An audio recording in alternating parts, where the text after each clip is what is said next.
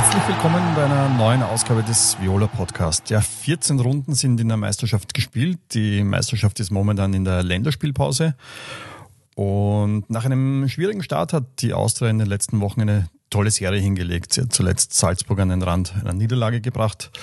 Meine erste Frage an unseren Sportvorstand Jürgen Werner war, wie zufrieden bist du mit dem bisherigen Saisonverlauf? Ja, ich glaube, genau wie du gesagt hast, ist ein bisschen äh, Berg- und Talfahrt. Ich glaube, dass wir dass wir ganz gut angefangen haben mit dem Höhepunkt des, des Spieles in Warschau, wo wir es richtig, richtig gut gemacht haben und haben dann beim Rückspiel äh, ein bisschen einen Knacks gekriegt, vor allem moralisch und haben danach eine Talsohle durchschritten, äh, wo wir teils selber schuld waren mit, mit vielen Eigenfehlern, sogar Slapstick-Toren.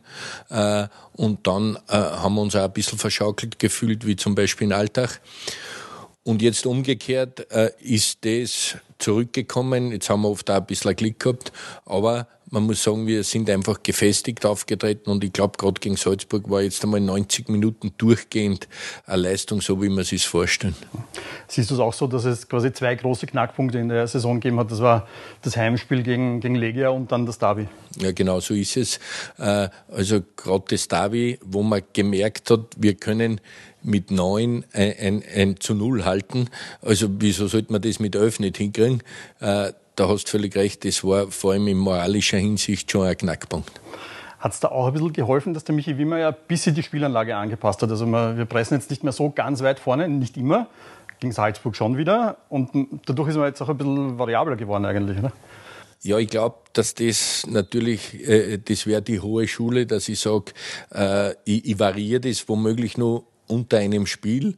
Äh, aber ich glaube, die Ausrichtung, das ein bisschen defensiver anzugehen, war in dem Moment richtig, weil es dort einfach um Punkte gegangen ist und auch nicht, wie schön, dass wir in dem Moment spielen, weil sonst hätte man sehr schnell den Anschluss natürlich nach vorn verloren.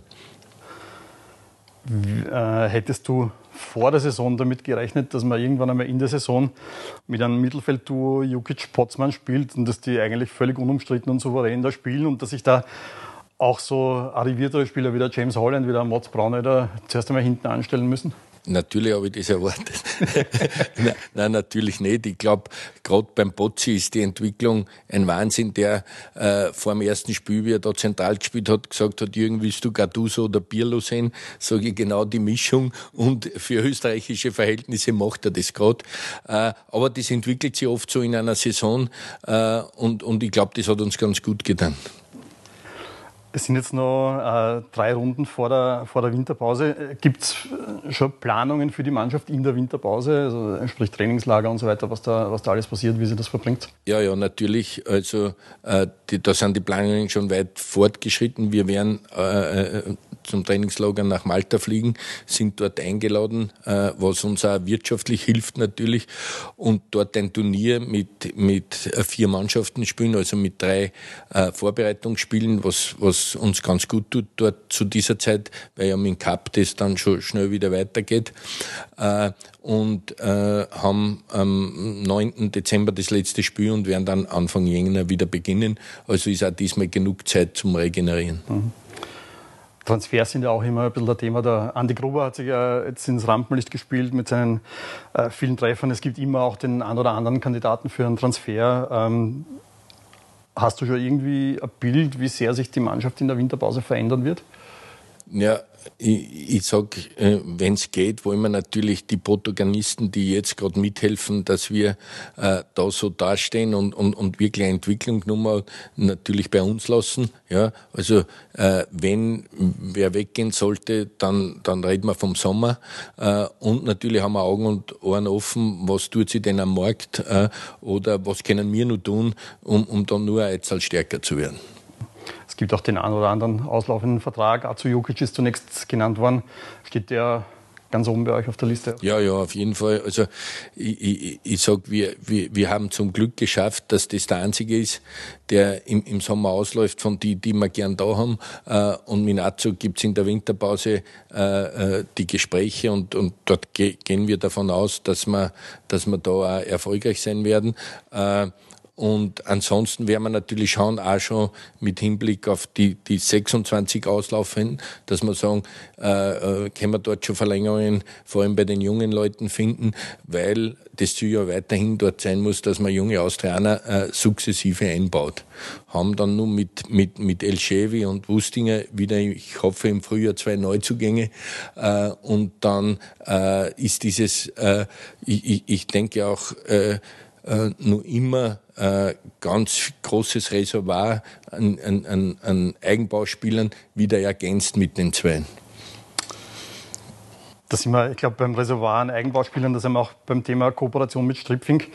Äh, Stripfing spielt eine sehr gute Herbstmeisterschaft bis jetzt, sind, spielen da vorne mit. Äh, jetzt von den Austauschspielern, da gibt es jetzt einige, die regelmäßig spielen. Moritz Wels ist da, glaube ich, der, der zeigt auch auf in der Liga.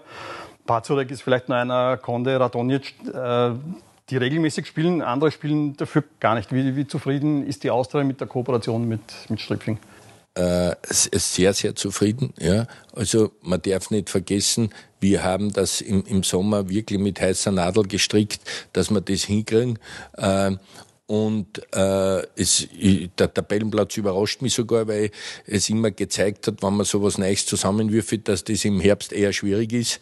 Äh, und im Frühjahr besser wird.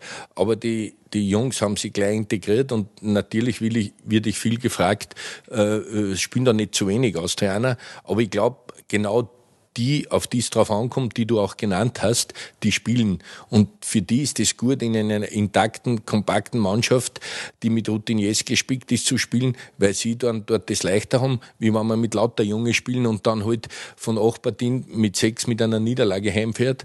Und ich glaube, das hat genau den Effekt. Und die noch Jüngeren machen sie ja bei den Young Violets gerade richtig gut.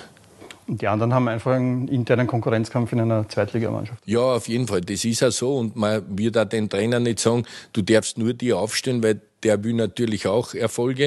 Äh, aber für uns geht es um, in erster Linie um diese High Potentials dort weiterzubringen und dass sie wirklich ein Thema für, für unsere Mannschaft dann sind.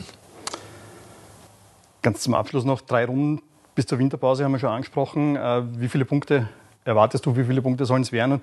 Und was rechnest du auch im Hinblick auf, auf die Hinrunde? Wie entwickelt sich die Situation im Hinblick auf Meistergruppe, sechster Tabellenplatz? Da waren bis jetzt immer so 30 Punkte notwendig. Glaubst du, werden das heuer mehr sein vielleicht, weil, weil die, die unteren beiden Vereine so wenig Punkte haben? Es kann schon sein, dass ein, zwei Punkte mehr notwendig sind. Darum wäre es wichtig, dass wir jetzt nur punkten im Herbst ja, mit den zwei äh, Kärntner Auswärtsspielen und mit dem Lask. Ich denke, im, im Frühjahr hätten wir dann vermeintlich leichtere Gegner ja, äh, äh, in den letzten verbleibenden fünf Runden. Also ich, ich sage, die 30-Punkte-Marke ist auf jeden Fall realistisch. Wir hätten die zwei Schwergewichte äh, oder wenn man Last der Süd drei schon hinter uns gebracht.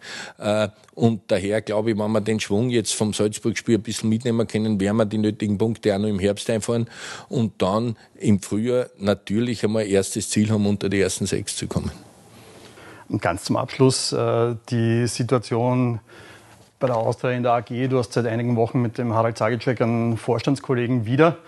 Äh, wie ist denn die Situation? Wie geht es denn weiter, auch vielleicht in, in, finanzieller Hinsicht? Ja, auch dort äh, arbeiten wir sehr, sehr akribisch an der Situation. Äh, ich bin froh, dass ich wieder einen Vorstandskollegen habe, wenn man äh, sich dann zu zweit um das kümmern kann und ich sollte eigentlich äh, äh, nur für den Sport zuständig sein, aber äh, sehr gerne auch dort miteinander, weil jetzt wirklich eine wichtige Phase ist, um die Austria wieder wirtschaftlich auf solche Beine zu stellen, dass wir Lizenz kriegen und dass wir ordentlich in die Zukunft blicken können. Lizenz im ersten Anlauf ist ein großer Wunsch, glaube ich, vom, vom ganzen Verein und allen Beteiligten. Ja, ja, auf jeden Fall. Äh, nur mal, wir, wir wollten es voriges Jahr im, im ersten Versuch kriegen, aber ich glaube, äh, jeder hat gelernt und äh, ich denke, wir werden diesmal den Wurf schaffen und, und das in erster, in erster Instanz bekommen. Das war schon. Vielen Dank.